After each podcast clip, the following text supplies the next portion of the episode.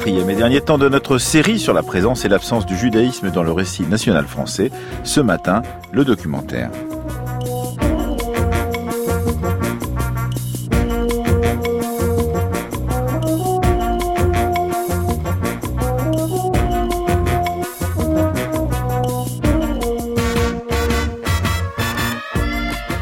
L'occasion du colloque euh, qui se tient jeudi et vendredi de la semaine prochaine au musée d'art et d'histoire du judaïsme à Paris sur le judaïsme comme tâche aveugle de l'histoire nationale, nous avons consacré quatre émissions à quatre aspects de la présence millénaire de communautés juives sur le territoire de ce qui allait devenir la France. Ce matin, le documentaire du jeudi de la fabrique est signé Anaïs Kien et Séverine Cassard et revient sur un des moments apparemment les plus connus de notre histoire, l'affaire Dreyfus, une affaire qui mérite pourtant toujours d'être relue revue et analysée à nouveau frais. C'est ce que fait ce documentaire, des nouvelles de l'affaire Dreyfus, avec Pierre Gervais, Vincent Duclerc, Pierre Birnbaum, Perrine Simon-Naoum et Marie Aignier, ainsi que des textes de Mathieu Dreyfus, le frère d'Alfred Dreyfus, et de Cholem Alérem, écrivain.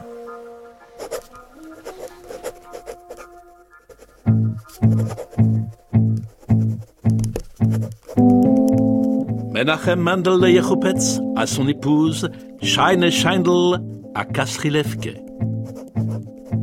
En ce qui concerne ta question sur Dreyfus, c'est une très belle histoire. À Paris vivait Dreyfus, le capitaine. Je veux dire un capitaine qui s'appelait Dreyfus. Esterhazy était commandant. Un commandant est au-dessus d'un capitaine, ou peut-être est-ce l'inverse, le capitaine est supérieur. Il était, je parle de Dreyfus, juif. Et Esterhazy, le commandant, était chrétien. Alors il a écrit le bordereau. C'est-à-dire que le commandant Esterhazy a écrit le bordereau et il a rejeté toute la faute sur lui, sur Dreyfus. Dreyfus a voulu se disculper. On l'a donc jugé et condamné à rester pour toujours sur une île au milieu de l'océan, seul et emprisonné. Zola a meuté les gens et démontré preuve en main qu'on ne pouvait pas condamner Dreyfus puisqu'il savait lui que c'était pas Dreyfus qui avait écrit le bordereau. Que voulait-on de lui? C'était là le travail d'Esterhazy. Alors on a jugé Zola et on l'a condamné à la prison. Il a réfléchi et il s'est sauvé. Un autre, un colonel Piquer, a alors lui aussi commencé à crier, à protester. Là-dessus est arrivé un merci, général celui-là. Et puis un Roger, aussi un général, et encore beaucoup d'autres généraux qui ont fait de faux témoignages contre Dreyfus. Un scandale a éclaté chez les Français pour qu'on ramène Dreyfus. Et on l'a ramené à Rennes pour le juger. Un avocat est arrivé de Paris et on a voulu le tuer. On a tiré sur lui par derrière. Il n'a fait qu'une bouchée de tous les généraux. Malgré cela, on a condamné Dreyfus à nouveau, mais on l'a relâché aussitôt. C'est-à-dire coupable, mais pourtant non coupable. Maintenant, comprends-tu l'affaire Dreyfus? Des nouvelles de l'affaire Dreyfus, un documentaire d'Anaïs Kien, réalisé par Séverine Cassard. Il ne peut pas y avoir d'affaire Dreyfus, ni en Russie, ni en Autriche-Hongrie, ni en Angleterre, ni aux États-Unis, puisqu'il n'y a pas de juif qui a franchi les échelons les plus élevés de la carrière et qui appartient à l'état-major de l'armée. Jusqu'à nos jours, en réalité, c'est une affaire qui est encore un peu euh, délicate, dans un cadre militaire en tout cas. Le centenaire de l'affaire Dreyfus a été commémoré de manière un petit peu compliquée. Il y a eu l'affaire de la statue de Dreyfus que euh, certains au gouvernement voulaient placer au milieu de la cour de l'école militaire, là où Dreyfus a été dégradé et qui a terminé boulevard Raspail, dans un petit square à la hauteur de la station de métro de Notre-Dame-des-Champs, euh, où on ne peut pas dire que la statue en question soit très visible euh, du public. Enfin, si elle est visible de qui passe dans la région, mais on ne peut pas dire qu'elle soit mise en valeur dans les milieux militaires, je dirais.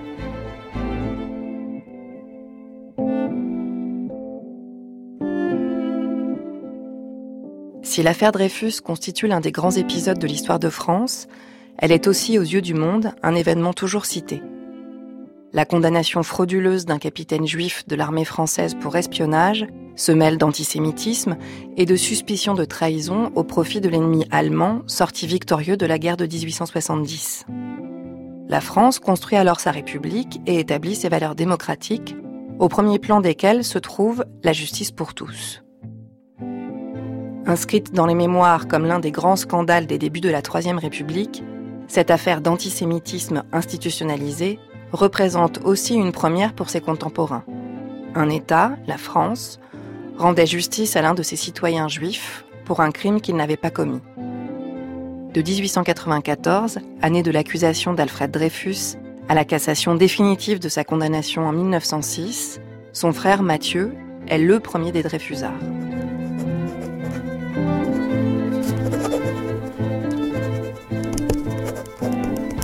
Le 31 octobre 1894, j'étais comme tous les mercredis à la bourse de Mulhouse, lorsqu'on me remit une dépêche. Ma belle-sœur Lucie me priait de venir de suite à Paris pour affaires extrêmement urgentes. Il s'agissait de mon frère Alfred, puisque ma belle-sœur avait signé la dépêche, sans parler de lui.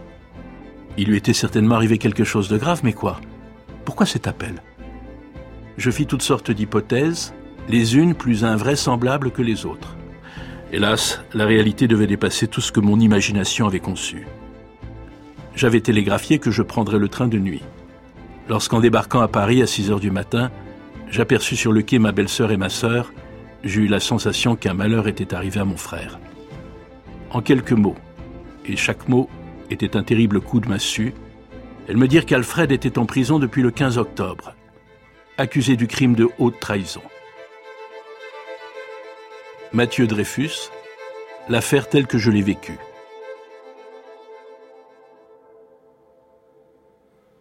Dreyfus arrive à l'état-major général euh, comme stagiaire. C'est l'un des premiers stagiaires dont l'origine religieuse est, juive. Euh, mais on sait bien que dans la République française, ce genre de, distinction ne compte pas hein, et que effectivement il est citoyen français. Il a même Vincent Duclerc décidé, euh, comme une partie de sa famille, d'opter pour la France puisqu'il est né à Mulhouse hein, et que Mulhouse est devenu une, possession allemande. Il, il décide non seulement d'opter pour la France, mais aussi de faire des études qui le mènent à l'école polytechnique et donc à une école militaire. Donc ça veut dire aussi qu'il est prêt, comme officier professionnel, à, mourir pour sa patrie. Hein. Euh, Dreyfus n'avait pas besoin du reste de ce type de carrière. Euh, il pouvait tout à fait travailler euh, comme ses frères, hein, dont Mathieu, dans l'entreprise familiale qui s'est délocalisée en France. Donc vraiment, on voit un, jeune étudiant patriote opter pour l'armée avec l'idée aussi qu'il veut contribuer à la modernisation du haut commandement qui est mis en place effectivement à travers toute une série de réformes. Et son arrivée à l'état-major euh, suscite euh, des réactions euh, hostiles et antisémites. Alors pas dans l'ensemble de l'état-major, il y a certains bureaux qui l'ont bien accueilli. Du reste, le, commandant Picard, hein, qui jouera un rôle très important dans l'affaire Dreyfus ensuite, on le sait, eh bien Picard s'applique à éviter de nommer Dreyfus dans des bureaux pour ses stages où l'on sait que l'encadrement est très antisémite. Au sein de l'armée, il y a ici ou là des incidents antisémites. Pierre Birnbaum. Immédiatement, quelles sont les conséquences? Le capitaine, le, colonel juif tire son épée. Et il y a des duels qui sont organisés, ils sont assez nombreux. Mais la France est probablement le meilleur exemple, puisque c'est le lieu à peu près unique où tant de juifs se hissent au niveau le plus élevé de l'armée.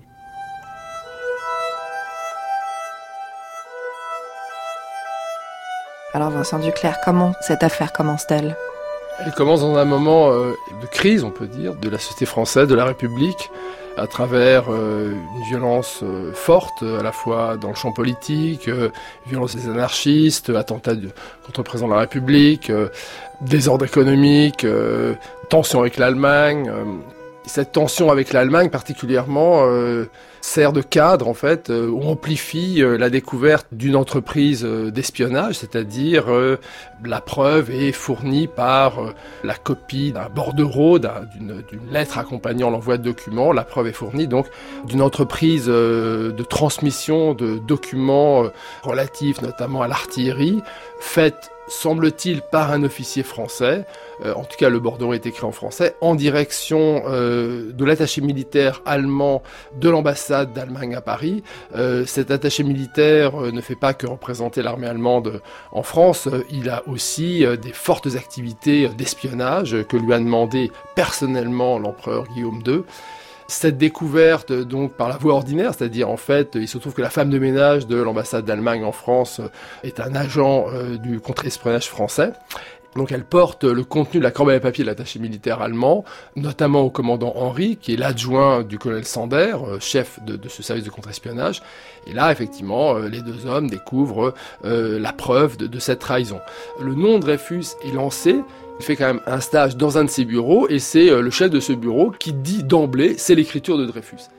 Et là, effectivement, les choses s'emballent, révélant effectivement un antisémitisme de certains officiers de l'état-major. On ne peut pas dire que l'ensemble de l'état-major est antisémite, mais il y a effectivement cet antisémitisme profond euh, qui va au-delà du préjugé, de suspect euh, très lointain, Dreyfus immédiatement devient coupable. Et là, effectivement, la machine extrajudiciaire, je dirais, s'emballe. Les bureaux du ministère de la Guerre euh, décident donc de temps de sorte de traquenard à Dreyfus en le convoquant un matin, donc le matin du 15 octobre 1894, le convoquant au ministère de la Guerre. Euh, euh, Dreyfus pense que c'est pour une inspection euh, tout à fait normale et puis effectivement là les choses s'abattent sur lui parce que on lui demande d'écrire un texte et puis il fait froid donc il tremble un peu. Hop, c'est effectivement un aveu et il est arrêté sur le champ. il est arrêté mais on ne lui révèle pas les raisons pour lesquelles il est arrêté. Il est mis au secret. Donc, euh, au fond, la justice est tenue à l'écart hein, de cette euh, entreprise et pendant 15 jours, euh, Dreyfus est placé au secret dans une cellule à la prison du Cherche-Midi, qui n'existe plus, mais qui était effectivement à l'endroit où s'élève aujourd'hui l'école des études en sciences sociales. Nous ne savions rien de mon frère. Sa femme n'avait pas été autorisée à communiquer avec lui. Toutes les demandes avaient été refusées. J'avais été inutilement au Conseil de guerre, à la place de Paris, où j'avais été reçu par le général Tisser. On m'avait répondu qu'il fallait attendre la clôture de l'instruction. Notre inquiétude, notre anxiété était grande. Comment supportait-il de si cruelles, de si douloureuses épreuves? Cette accusation de trahison devait le rendre fou. Rue de Châteaudun, des amis apportaient à chaque instant des nouvelles, des racontards recueillis un peu partout, des conseils aussi. C'était un va-et-vient continuel du matin au soir de gens qui se prétendaient bien informés. On s'entretenait à voix basse, comme dans la maison d'un moribond. Donc le procès Dreyfus euh, se déroule euh, à partir du 22 décembre 1994. Il est entaché de multiples égalités, notamment parce que est fourni au au juge militaire en salle des délibérés un dossier secret, un dossier secret qui vient directement du service de contre-espionnage, qui est apporté par le commandant du de Clam, qui a joué un grand rôle dans toute la première phase de l'affaire Dreyfus, comme accusateur obstiné du capitaine Dreyfus. Et ce dossier secret contient des pièces dont certaines ont été fabriquées. Pierre Gervais, vous avez travaillé sur ce dossier secret oui, c'est euh, le cœur de l'affaire puisque euh, c'est le dossier qui a été utilisé en fait au départ, en décembre 1894, pour faire condamner Dreyfus. Euh, c'est un dossier qui avait été constitué par le ministère de la Défense à l'automne, probablement vers novembre, et qui contenait un certain nombre de documents. Nous ne sommes pas sûrs encore aujourd'hui ni du nombre exact, ni de la nature exacte de ces documents. C'est probablement euh, de l'ordre de 6 à 8 documents, pas plus, qui ont été communiqués au jury militaire dans la salle de délibération, c'est-à-dire après les débats, en cachette d'Alfred Dreyfus et de son avocat, Maître Demange. Euh, le ministère a agi ainsi parce qu'il était terrifié à l'idée de voir Dreyfus acquitté les charges contre Dreyfus étaient extrêmement faibles et fragiles, pour pas dire inexistantes. Et donc, le euh, dossier secret a servi à garantir un jugement dans le sens que souhaitaient les services secrets et le ministre de l'époque qui les avait suivis, le général Mercier. C'est donc euh, une forfaiture, hein, c'est un détournement complet de la procédure judiciaire normale, puisqu'il n'y a pas eu débat contradictoire sur ces pièces accusatrices, et d'une façon générale, ce sont ces documents qui ont convaincu la plupart des premiers Dreyfusards, puisque euh, leur existence même était une illégalité complète et vidait le procès de toute euh, légitimité.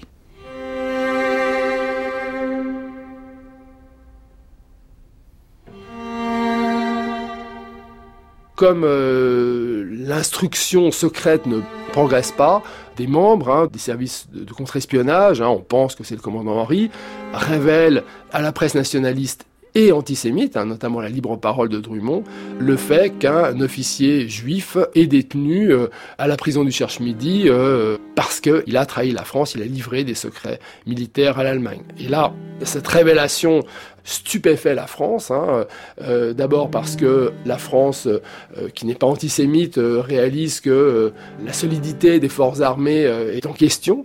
Et puis la frange antisémite de la cité française proclame que voilà la preuve de la trahison, de la trahison perpétuelle, de la trahison viscérale des juifs. Et ces juifs, donc, il faut euh, s'en méfier, il faut même euh, les déporter au centre de la France, par exemple, les exclure de la fonction publique. Ce sont des discours qui sont prononcés à la Chambre des députés euh, deux ans plus tard. Hein, il y a tout un dossier antisémite. Alors bien sûr, la majorité de la Chambre ne va pas aller vers, vers ces propositions de loi absolument terrifiantes, hein, mais c'est quand même significatif que devant la représentation nationale, des discours antisémites sont prononcés. Ce n'est plus effectivement euh, dans le cadre des journaux, par exemple. À travers les glaces de la voiture, je voyais les camelots courir avec les journaux du soir. J'entendais leurs cris. Condamnation du traître, condamnation du traître. Ces cris me poursuivirent tout le long de la route. Ces cris qui avivaient ma souffrance étaient comme les échos de la pensée qui martelait mon cerveau. Mon frère condamné condamné à la déportation perpétuelle, à l'unanimité. Et cette pensée, je l'emporterai avec moi. Elle ne me quittera plus, à toute heure du jour et de la nuit. L'antisémitisme est inimaginable à l'époque. Pierre Birnbaum. La propagande euh, ne se contente pas du tout de, de, passer par les grands journaux qui diffusaient à l'époque par des millions d'exemplaires tous les jours, des millions d'exemplaires, mais la propagande passe partout. C'est-à-dire vous avez des calendriers antisémites, des pipes antisémites, des jouets antisémites.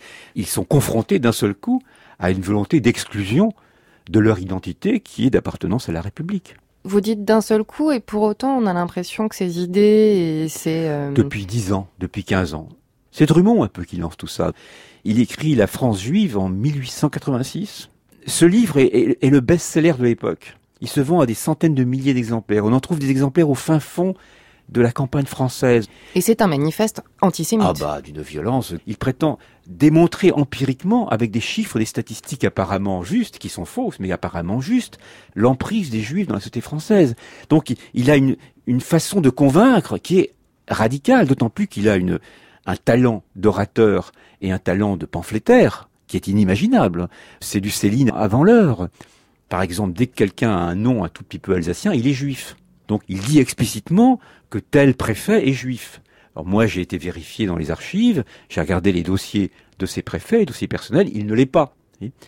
La libre parole, le journal qu'il crée, est tout de même, je pense, dans le genre, le premier journal de cette dimension, de cette diffusion antisémite de par le monde. Je ne sais pas, peut-être que je me trompe, mais en tête, vous avez la France aux Français. C'est le slogan.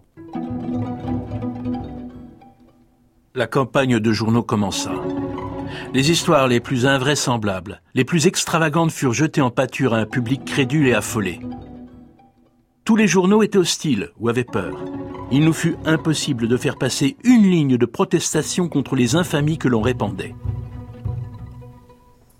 Dreyfus est condamné au maximum des peines. Alors à l'époque, la Constitution de la Seconde République avait décidé d'abolir la peine de mort pour crime politique, ce qui fait que Dreyfus n'est pas condamné à mort. Vincent Duclerc. Le ministère de la Guerre décide d'infliger à Dreyfus une dégradation extrêmement pénible visant à le briser parce que Dreyfus a refusé toute possibilité d'aveu. Notamment, on lui a fait comprendre, après le verdict, que s'il avouait, sa peine pourrait être un peu aménagée. Enfin, il y a toute une manière, voilà, de, de, de favoriser les aveux de Dreyfus. Dreyfus n'a rien à avouer puisqu'il est innocent, et puis il persiste. Il estime que ce qui définit la France et la justice, ce qui définit aussi la France aux yeux des Juifs, c'est l'état de droit, et euh, Dreyfus persiste dans cette euh, dimension. Dreyfus, donc, doit subir une dégradation en place publique, dans la grande cour de l'école militaire. C'est un événement... Euh, terrible pour lui parce qu'il est seul, il est totalement seul. Euh, la dégradation pour un, homme qui a voué sa vie à, à l'armée à la France, c'est l'effondrement complet. Et puis dehors, la foule massée, on estime à 20 000 euh, le nombre de Parisiens euh, qui crient à mort les Juifs. Et Dreyfus, à plusieurs reprises, dit « Je suis innocent, vous dégradez un innocent ». Et il appelle à la justice. Après la dégradation, le vide se fit autour de nous. L'agitation fiévreuse de la lutte avec ses alternatives d'espoir et de désespérance avait disparu. Le silence, un silence de mort planait sur nous. Il nous semblait que nous n'étions plus des êtres comme les autres, que nous étions comme retranchés du monde des vivants, frappés au cœur par un mal mortel. Quelques intimes, par compassion, continuaient à nous apporter rue de Châteaudun des paroles consolatrices. Il me donnait l'impression de gens qui croyaient la lutte impossible, l'affaire définitivement classée. Je compris ma tâche ainsi. Entreprendre, sans me lasser jamais, sans me laisser rebuter par rien, une campagne personnelle de propagande dans tous les milieux où je pouvais pénétrer, y faire des recrues, demander à ces recrues et à tous nos amis d'agir à leur tour dans leur milieu par une propagande active, et enfin chercher le coupable.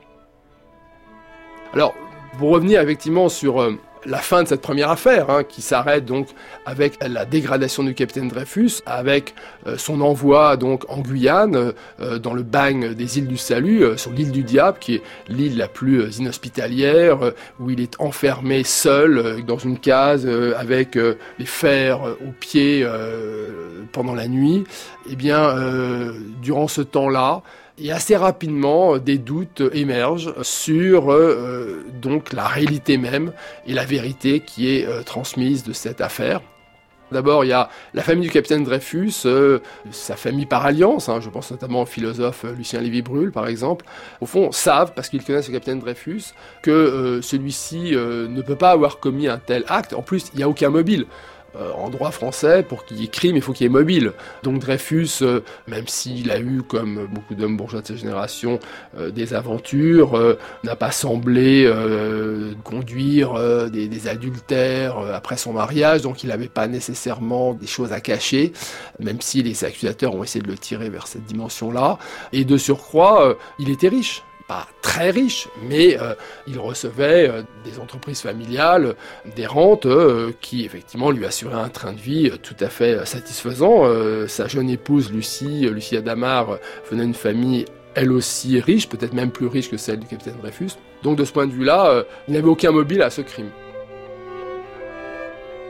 Bernard Lazare, une erreur judiciaire, l'affaire Dreyfus, 1897 s'il n'a trouvé personne pour le défendre, alors même qu'il n'était qu'un accusé Faut-il en chercher la cause dans la façon dont on a surexcité au moment de son procès cette fièvre obsidionale dont brûlent toutes les nations qui vivent sous le régime de la paix armée?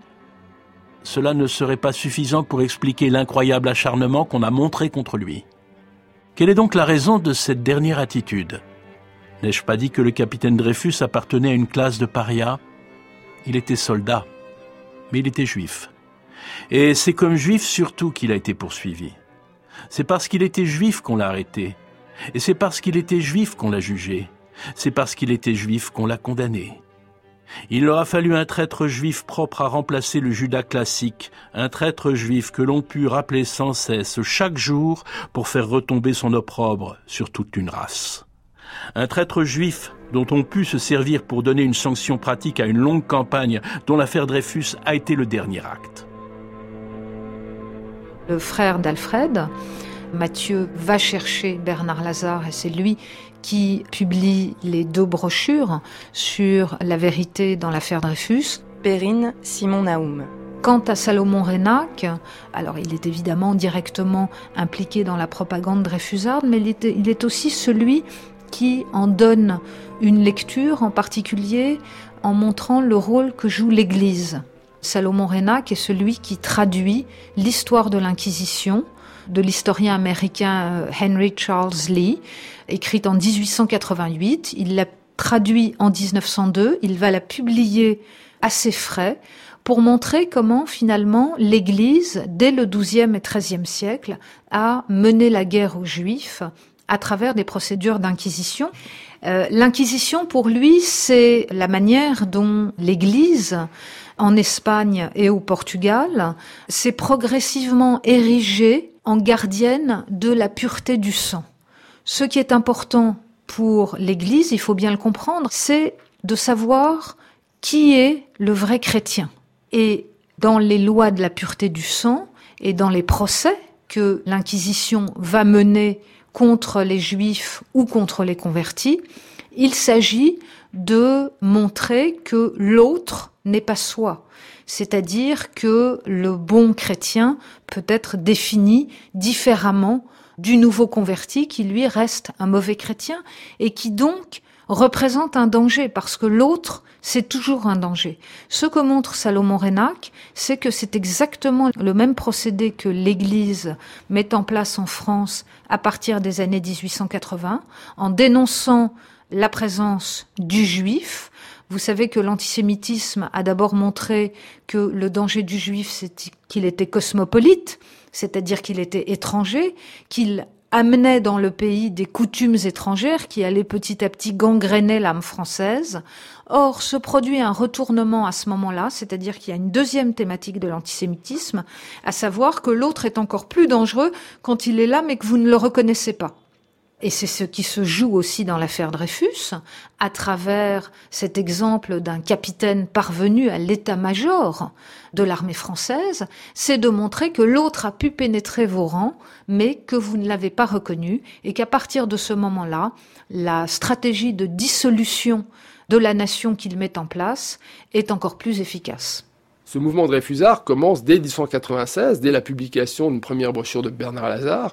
Puis en 1897, il y aura des interventions publiques hein, euh, d'un grand historien, Gabriel Monod, euh, d'Auguste Scheuer-Kessner, d'Émile Zola, qui, avant même le J'accuse euh, du 13 janvier 1898, publie dans le Figaro, à la fin de l'année 1897, des articles retentissants contre l'antisémitisme, en faveur de l'innocence du capitaine Dreyfus. Donc tout un groupe, on peut dire effectivement, d'intellectuels, c'est le terme employé par Maurice Le 1er février 1998 pour les, mépriser, hein, euh, pour les injurier. Et au fond, ces penseurs Dreyfusards reprennent à leur compte ce terme d'intellectuel en en faisant un emblème, en faisant une distinction positive.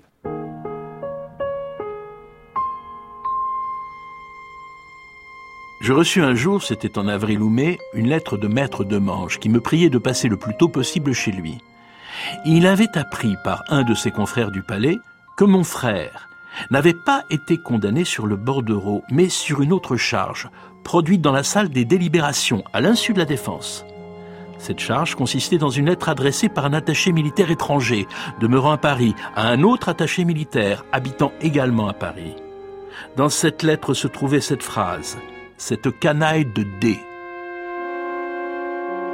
en fait, ce que les militaires et Sander ont fait, c'est qu'ils ont attribué à Dreyfus ce canaille de D pour Dreyfus.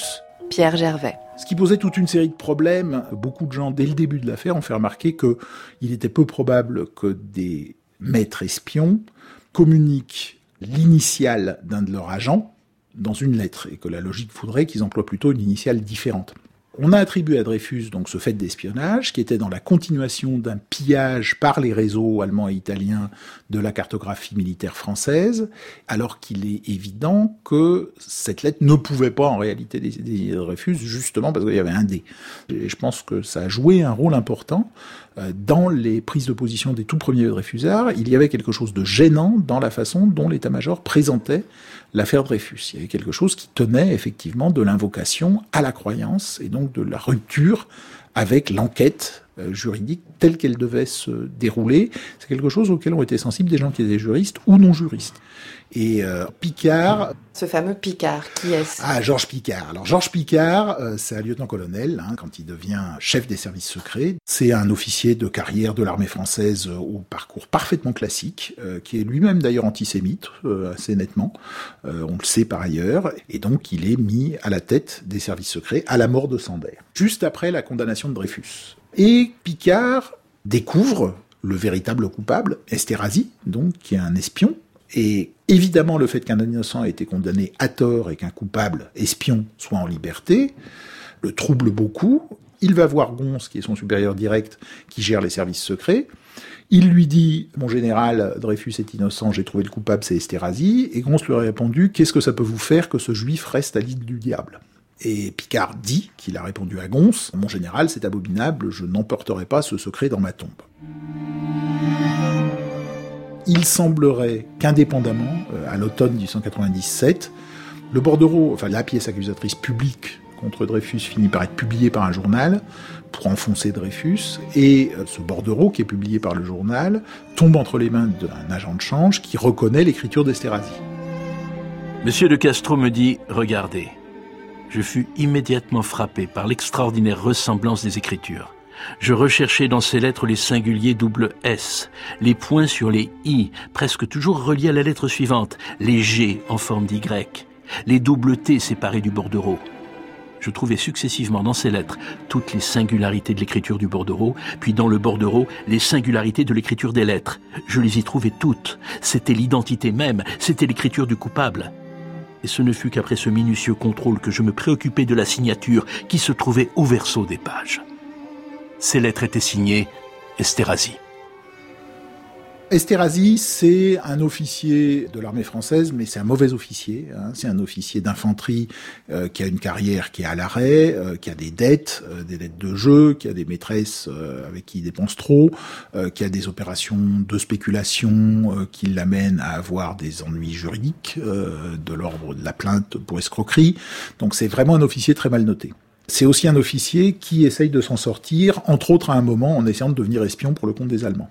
Alors, dans la mesure où c'est un officier mal noté d'infanterie euh, dans une garnison de province, euh, la quantité d'informations ultra secrètes dont il dispose est évidemment plus que réduite.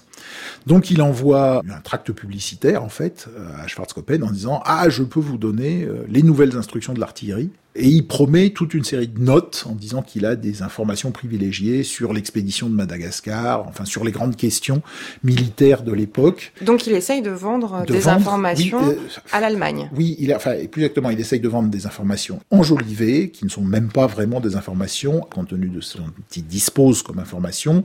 De toute façon, très rapidement, Schwarzkoppen explique à Esterhazy qu'il n'a pas vraiment besoin de ses services et que voilà, merci, au revoir. Euh, Esterhazy, en réalité, a donc envoyé le bordereau euh, sur lequel Dreyfus euh, a, été accusé est en réalité donc un mot d'Esterhazy essayant de dire à Schwarzkoppen si si vous allez voir vous allez recevoir des choses superbes et c'est donc un ouvrage publicitaire qui est quasi certainement mensonger. C'est-à-dire que Esterhazy promet des choses qu'il ne donnera pas. Il se survend. Euh, oui, largement, très très très largement. Et alors là où ça devient à la fois drôle et tragique, c'est que l'état-major y croit. C'est-à-dire que quand l'état-major touche le dit tract publicitaire, il pense qu'effectivement la personne qui a fourni ce tract publicitaire va pouvoir fournir toutes ces informations. Ce qui ferait de la personne en question un super espion, quelqu'un d'extrêmement bien renseigné sur tout ce que l'armée française fait. Donc c'est forcément quelqu'un de l'état-major. Et ça, c'est une catastrophe pour les militaires. L'état-major, c'est le saint des saints. Déjà, on n'y laisse pas rentrer les juifs, justement, euh, sauf comme stagiaires, et encore. On n'y laisse pas rentrer quiconque qui n'est pas adoubé du sérail de vieille noblesse, de euh, catholiques et monarchistes, euh, et de préférence.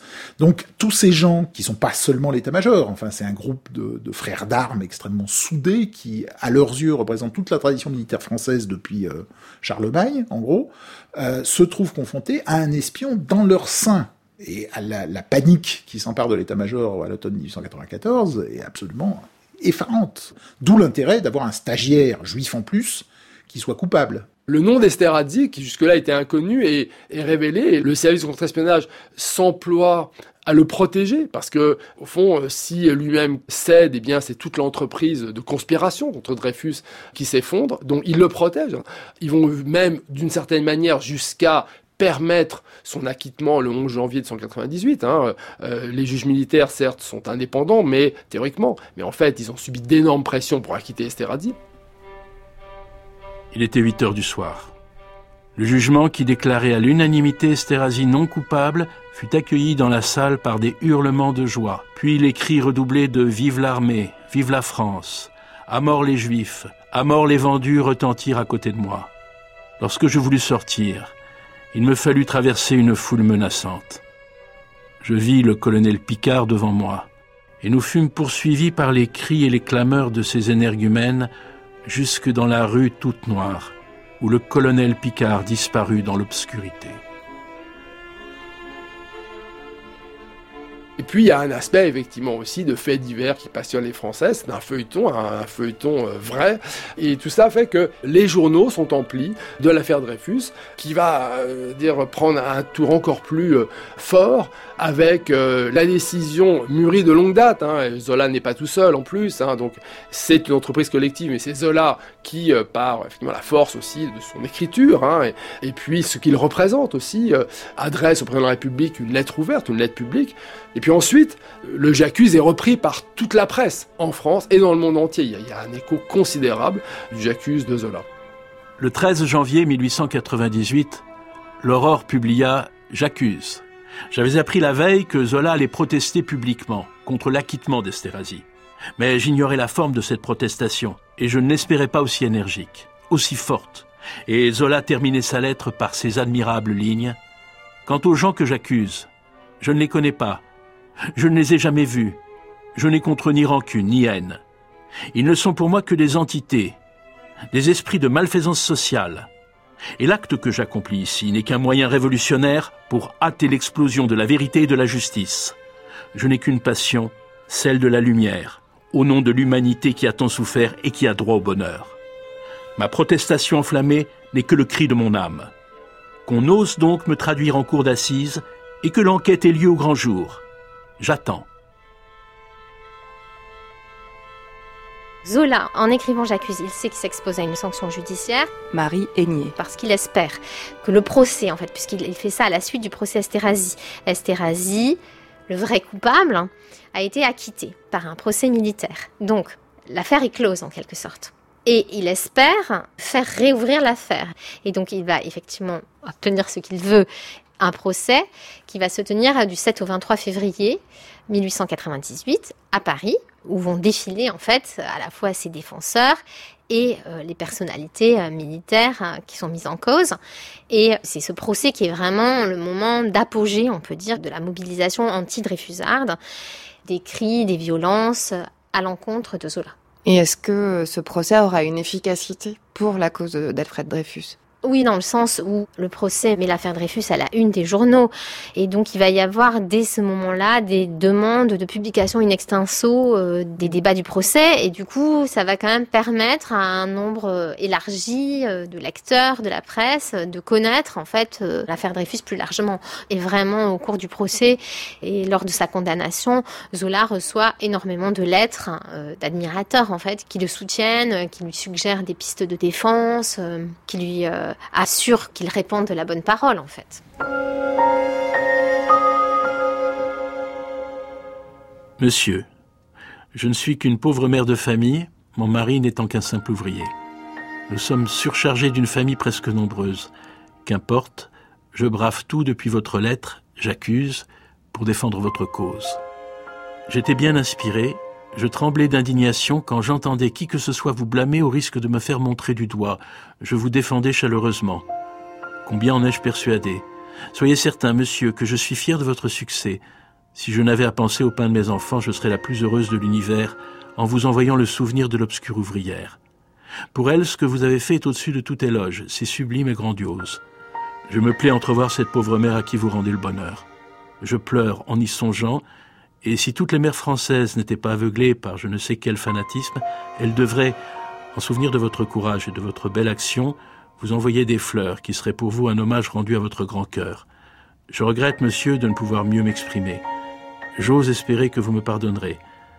Toutes mes phrases ne sont dictées que par les sentiments que je ressens pour vous. À vous mon admiration et ma reconnaissance. J'implore Dieu de vous bénir.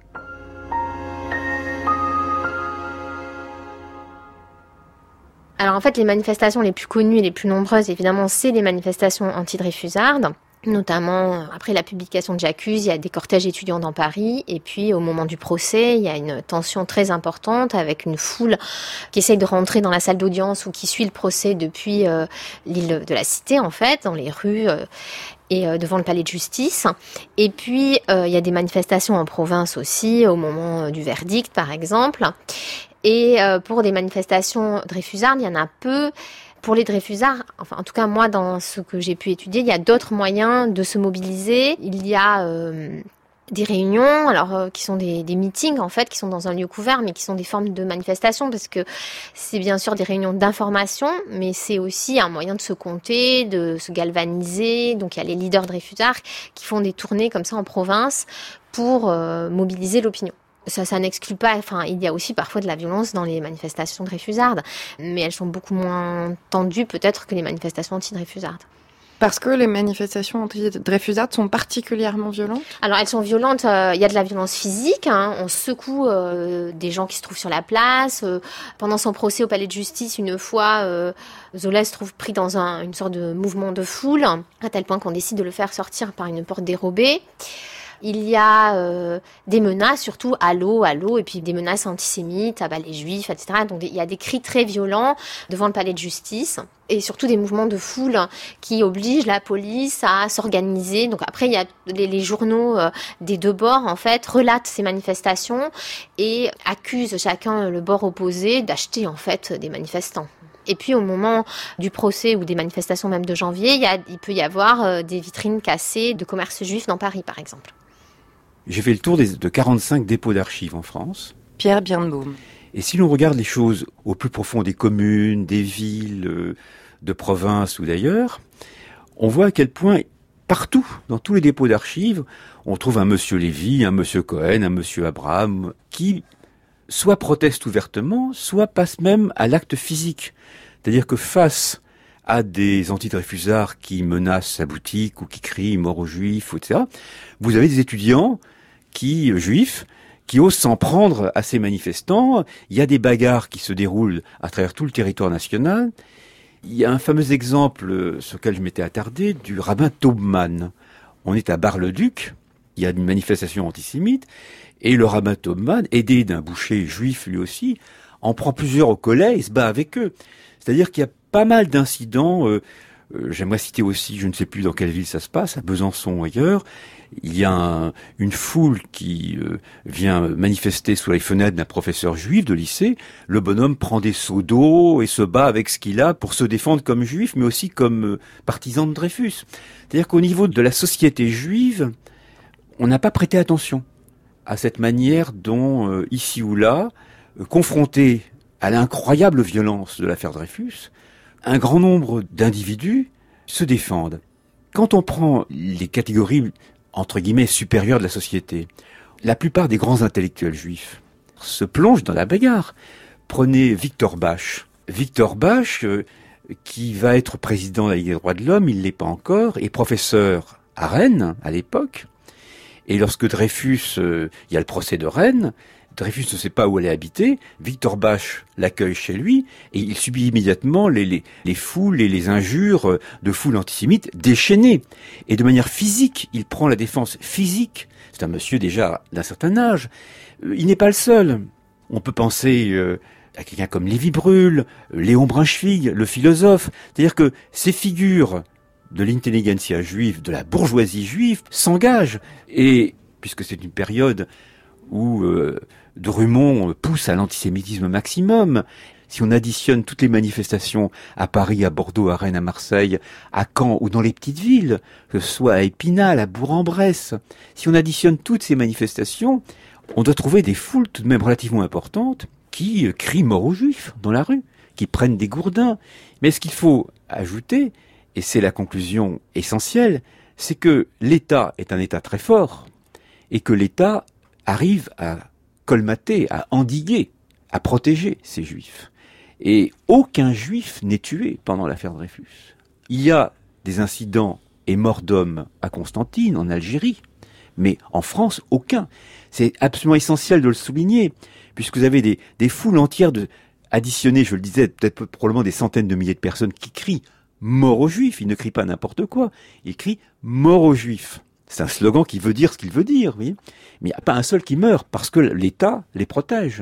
Et il y a un grand nombre de gendarmes et de policiers qui sont blessés en assurant la protection des Juifs.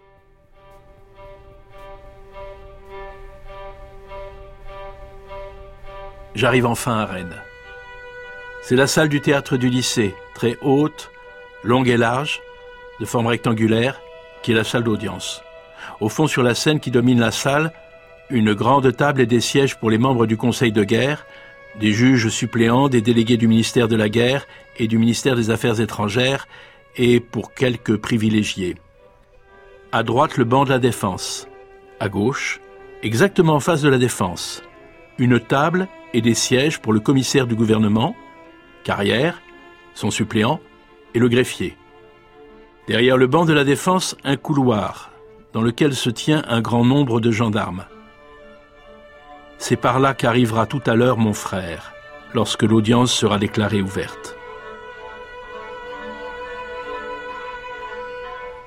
Dreyfus peut revenir en France, il revient en France épuisé, malade, mais combatif. Pendant un mois, euh, dans la prison militaire de Rennes, il euh, découvre toute l'affaire, qu'il ne connaissait pas, hein, découvre son dossier, et au procès de Rennes, il se défend méthodiquement. Euh, il ne souhaite pas émouvoir hein, le, jury. Il dit, au fond, c'est un coupable qui doit émouvoir. Lui, eh bien, il fait face, mais il est à nouveau condamné avec des circonstances atténuantes, sans une majorité absolue. Hein, le président euh, du Conseil de guerre euh, vote pour l'acquittement, donc c'est des progrès incontestables. Euh, et s'il accepte la grâce dans une déclaration rédigée par Jaurès, il dit j'accepte la grâce pour continuer mon combat vers la justice. Effectivement, si Dreyfus avait été en prison, il avait été condamné à nouveau à 10 ans de prison, eh bien, il risquait de mourir. Et la mort arrête l'action publique. Il n'y plus aucune possibilité de réhabilitation. Il va donc se battre libre pour la réhabilitation qu'il obtiendra euh, parce que euh, lui aussi euh, s'implique avec des intellectuels Dreyfusards, avec un nombre de républicains qui ont compris que, au fond, l'avenir de la République se jouait aussi dans la justice pour un homme, eh bien, Dreyfus, avec ses avocats, accompagne le travail de la Cour de cassation des magistrats jusqu'à l'arrêt solennel du 12 juillet 1906 entre 1899 et 1904, Dreyfus est gracié, mais pas innocenté.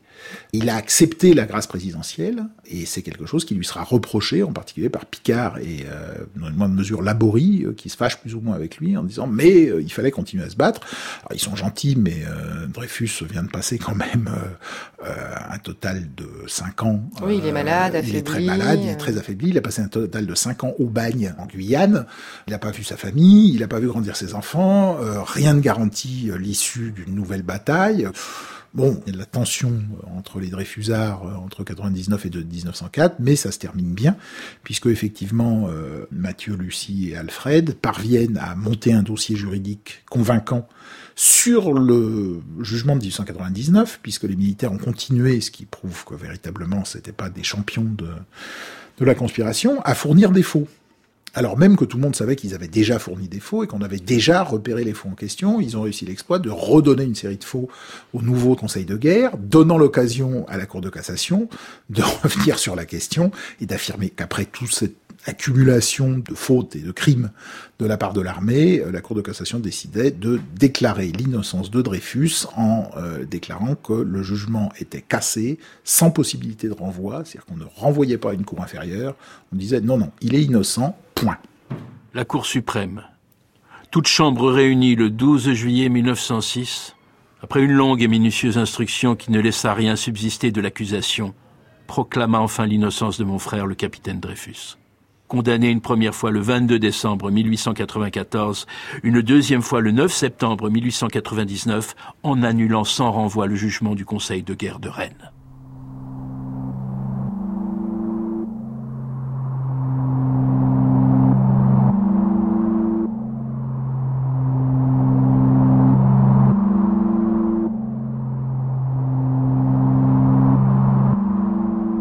L'activisme anti-Dreyfusard aboutit quand même à la création de l'Action française, par exemple, euh, et se prolonge dans les grands mouvements d'extrême droite jusqu'aux ligues des années 30 et à Pétain.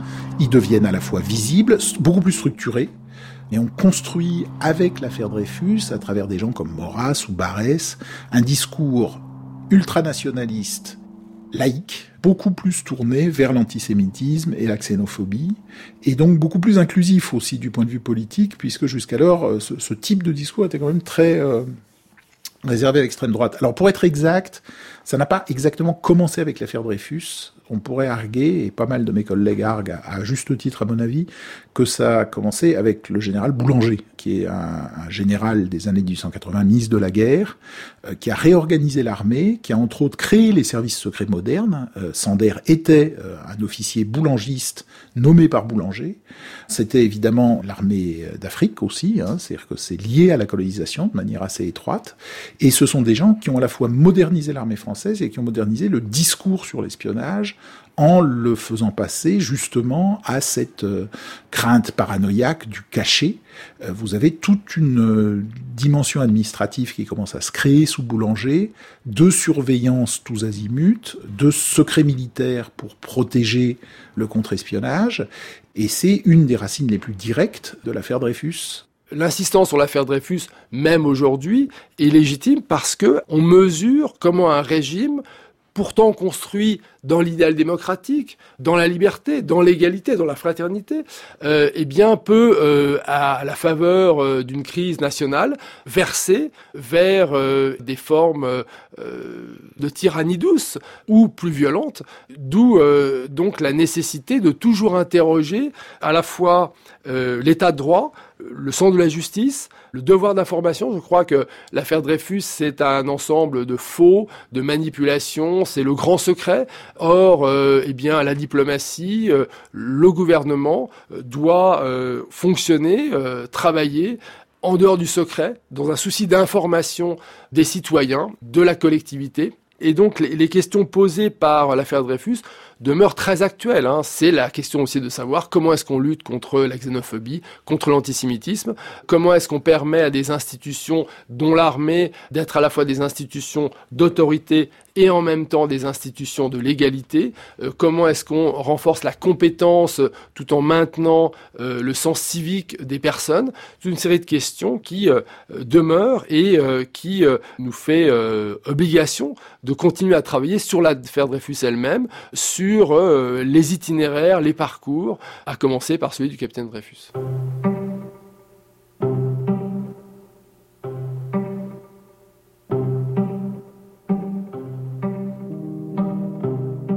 Merci à Marie Aignier, Vincent Duclerc, Pierre Birnbaum, Perrine Simon-Naoum et Pierre Gervais.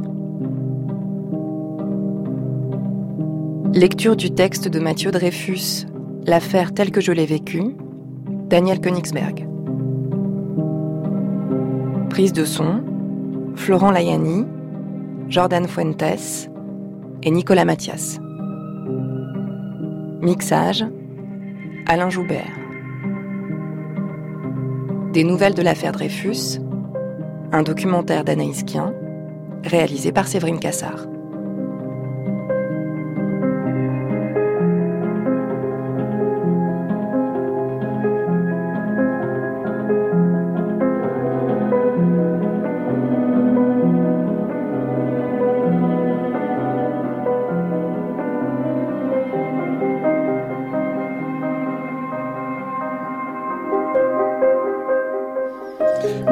Ce quatrième et dernier volet de notre série sur la présence et l'absence du judaïsme dans le récit national français à l'occasion d'un colloque et je vous engage à vous y rendre la semaine prochaine, jeudi et vendredi prochain qui se tiendra au musée d'art et d'histoire du judaïsme à Paris. Et pour euh, une, date plus proche de nous, eh bien sachez que euh, samedi donc euh, dans deux jours à Paris toujours à la Sorbonne se tiendra dans le grand amphithéâtre de la Sorbonne le forum le forum, le premier des forums de France Culture qui s'y tiendront euh, trois week-ends euh, entre le mois de janvier, le mois de février et le mois euh, d'avril. Et ce forum est consacré à la question du réchauffement climatique et nous serons présents avec la Fabrique de l'Histoire avec un débat sur la façon dont nos ancêtres ont pu rendre compte et ont pu aussi répondre à cette question des changements climatiques. C'est à partir de 10h. Vous pouvez vous inscrire sur le site de France Culture, franceculture.fr.